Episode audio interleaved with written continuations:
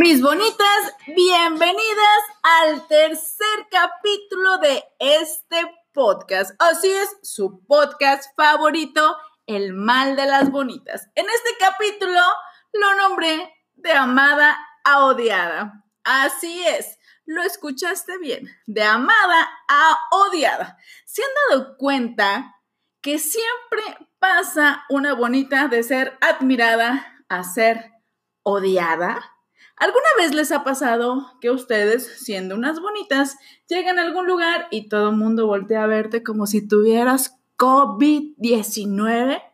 Te trapean, te barren y después te saludan hipócritamente para echar la respectiva criticada. Otra clásica de las bonitas es que todo mundo piensa que tienes un pegue bestial pero los vatos te tienen más miedo que a dos motociclistas feos. Así es, mis bonitas. Las invito a quedarse en este podcast y saber por qué es que pasa este fenómeno sobrenatural. La suerte de las feas. A las bonitas nos vale. Por fin, un programa que realmente te entiende. ¿Me entiende? No se entiende porque estas cosas solo a nosotras nos pasan. Escucha El Mal de las Bonitas, tu podcast favorito. Normalmente todo mundo admira a una bonita. Comienzas a verla y dices, wow, es tan hermosa, tiene un cuerpo que me encanta, usa una ropa fabulosa, es súper chic y habla, habla increíble tiene cualidades geniales y la comienzas a ver como una superestrella. Es tu inspiración para bajar de peso, para hacer ejercicio, para maquillarte, para trabajar, estudiar y no solamente lucir como ella, sino hablar como ella y verte tan inteligente como ella. Pero al paso de los días, de los posts, de las historias en Instagram, comienzas a ver más allá.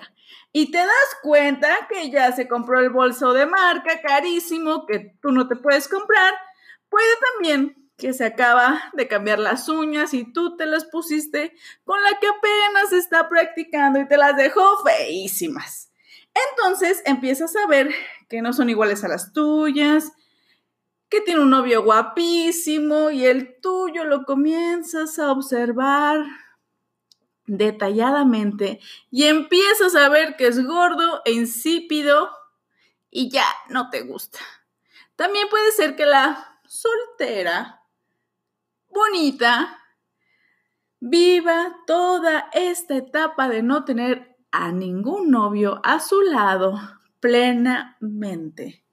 Y empiezas a verla que viaja por todos los lugares, que se divierte mucho y tú ya quieres dejar a tu novio, a tu marido, no sé, en algún lugar abandonado para ver qué se siente viajar por todos lados y ser una soltera bonita. De repente te vas dando cuenta que esa bonita empieza a comprar muchísima ropa y empieza a preparar unos outfits increíbles y empiezas a ver tu closet que siempre tienes la misma ropa. Entonces comienzas no a ver lo que ella tiene, sino a mirar lo que a ti te hace falta. Y empiezas a mirarte con desprecio, a ver que tu ropa es súper aburrida, repetida todo el tiempo, que siempre utilizas la misma playera, los mismos jeans, y ver que tienes, no sé, ese bolso súper aburrido que no te gusta y comienzas a ver todo aquello que no puedes tener por el momento y solo ves lo que no tienes. Es ahí cuando inicia tu desprecio, porque la bonita te hace mirar lo que según tú no tienes.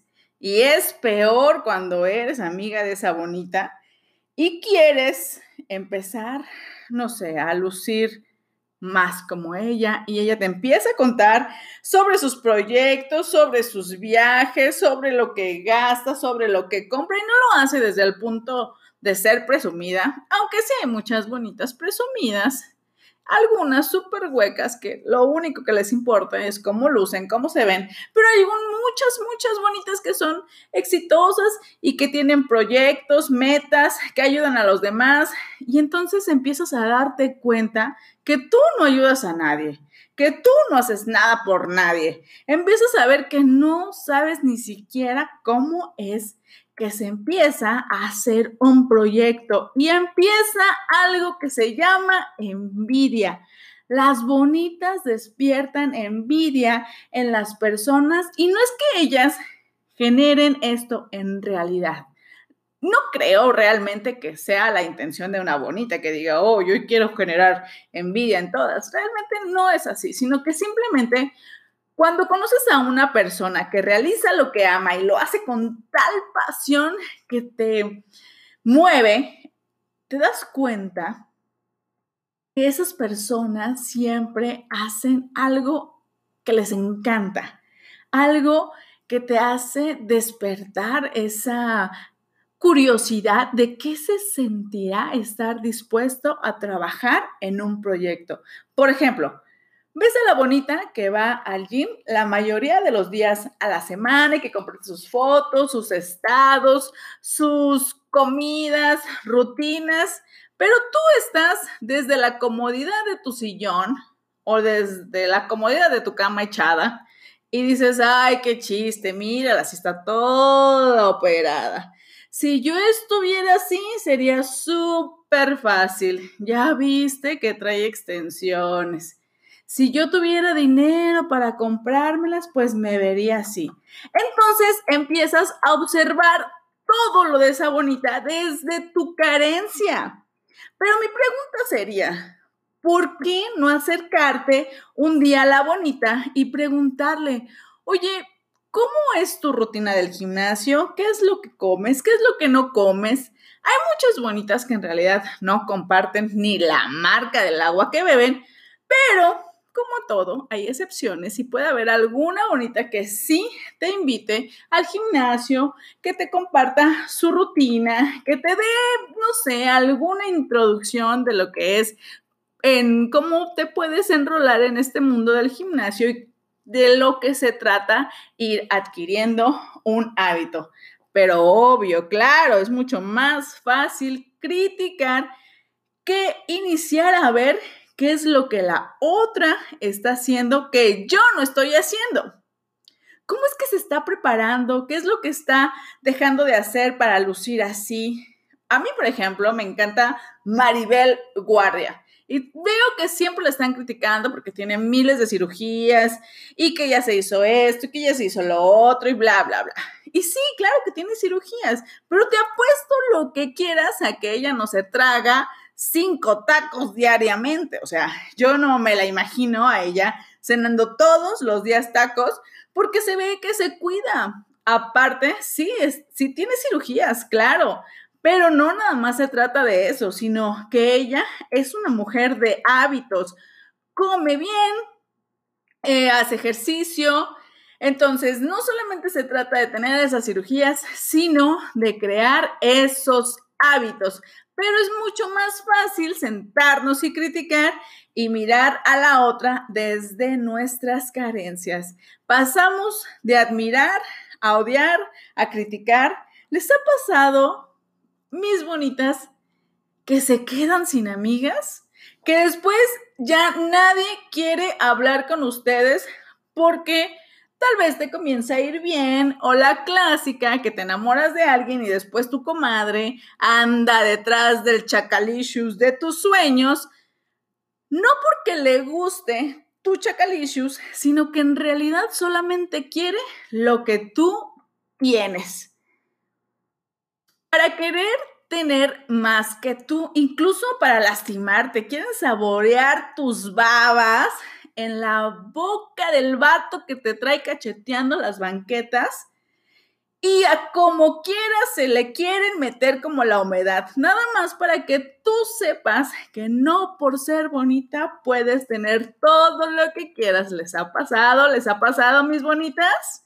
Inconscientemente buscan ser como estas bonitas, como estas bonitas quieren vestir como ellas, calzar como ellas, lucir como ellas, hablar como ellas, viajar a todos los lugares que tú ya fuiste y obviamente pisar tu siembra.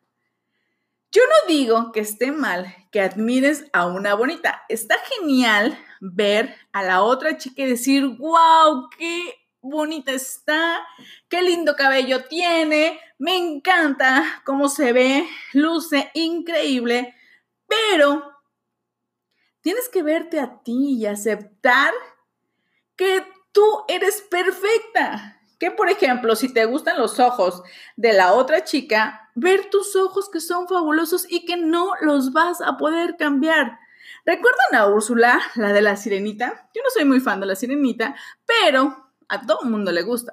Entonces, sí recuerdo esa película yo creo que más que me guste la sirenita, me gusta Úrsula, porque se me hace que es como con su cuerpo curvilíneo, se me hace que es increíble.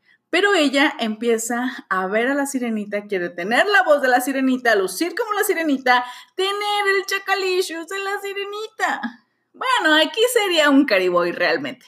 Entonces ella quiere al cariboy de la sirenita. Entonces empieza a enfocarse en todo lo que tiene la sirenita. Pero Úrsula es perfecta desde sus curvas, desde su manera de ser. Es más, siendo mala, es perfecta. Siento que todas las bonitas pasan por esa etapa. Eres como la sirenita y no falta la Úrsula que esté queriendo ser como tú pero esa Úrsula no se da cuenta que es perfecta, así como es. Pero bueno, seguiremos con este podcast y dejamos de lado a la sirenita y si pueden verla, invítenme a verla. Cuando empiezas a criticar a la otra persona desde tu carencia, incluso no puedes mirar lo hermosa que eres, no te das cuenta lo valiosa que eres por estar admirando a la vecina, dejas de verte en el espejo y cuando te ves, ves todo aquello que no tienes. Entonces, dejas de amar lo que verdaderamente posees, lo que eres, no te valoras. Eres magia, realmente eres magia y no necesitas envidiar absolutamente a nadie, sino debes estar dispuesta a trabajar. Si algo te gusta de la otra fulanita, entonces puedes decir, ok, ese cuerpo me parece fabuloso. ¿Qué es lo que tengo que hacer para comenzar a trabajar y lucir de esa manera?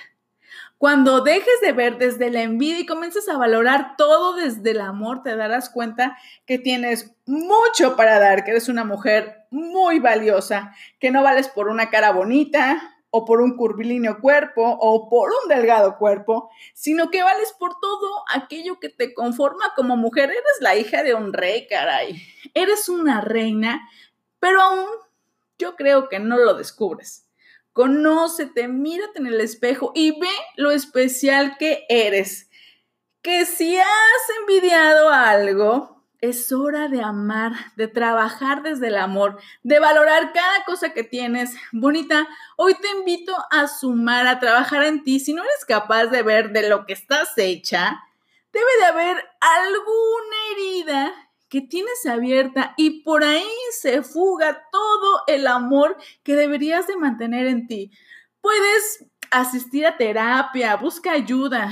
Hoy en día, la verdad, hay demasiadas herramientas que te pueden ayudar a ser la bonita de tus sueños. Encuéntrate, ámate, disfrútate y comenzarás a ver que nadie es tu, nadie es tu competencia, todos somos especiales Realmente cuando dejas de ver desde la envidia, cuando dejas de enfocarte en todo lo que esa persona tiene, que tú quisieras, yo creo que te puedes encontrar a ti misma y descubrir que eres una mujer valiosa, que eres una mujer que de verdad significa muchísimo y que eres magia para ti primeramente, para que después seas magia para alguien más.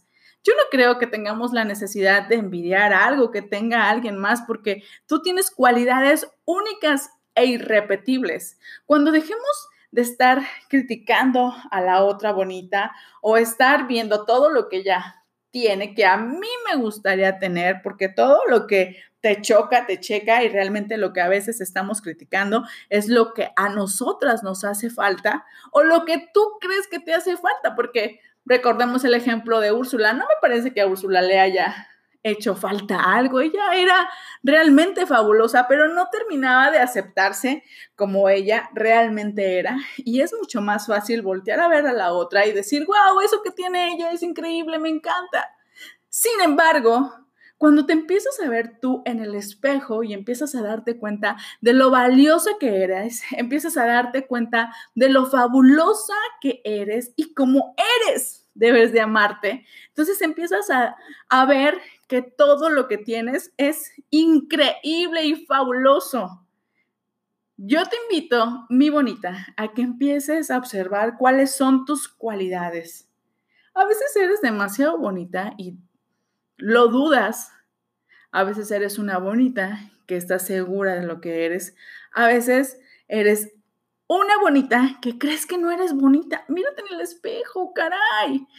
Y empieza a ver cuáles son las cosas que a ti te caracterizan. Debe de haber algo que te encante, debe de haber un look que sea algo que a ti te describa como una persona.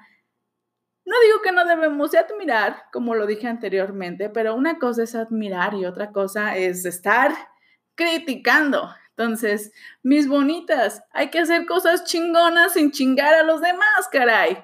Y bueno, ¿qué creen? No quisiera decirles esto, pero este podcast llegó a su fin. No sin antes agradecerles por el apoyo, sus mensajes. Sigan compartiendo este podcast. Recuerden que tenemos diferentes plataformas donde lo puedes escuchar y los invito a darle like a la página. Yo soy Jazz García y este obviamente es tu podcast favorito, El Mal de las Bonitas y nos vemos. Hasta la próxima.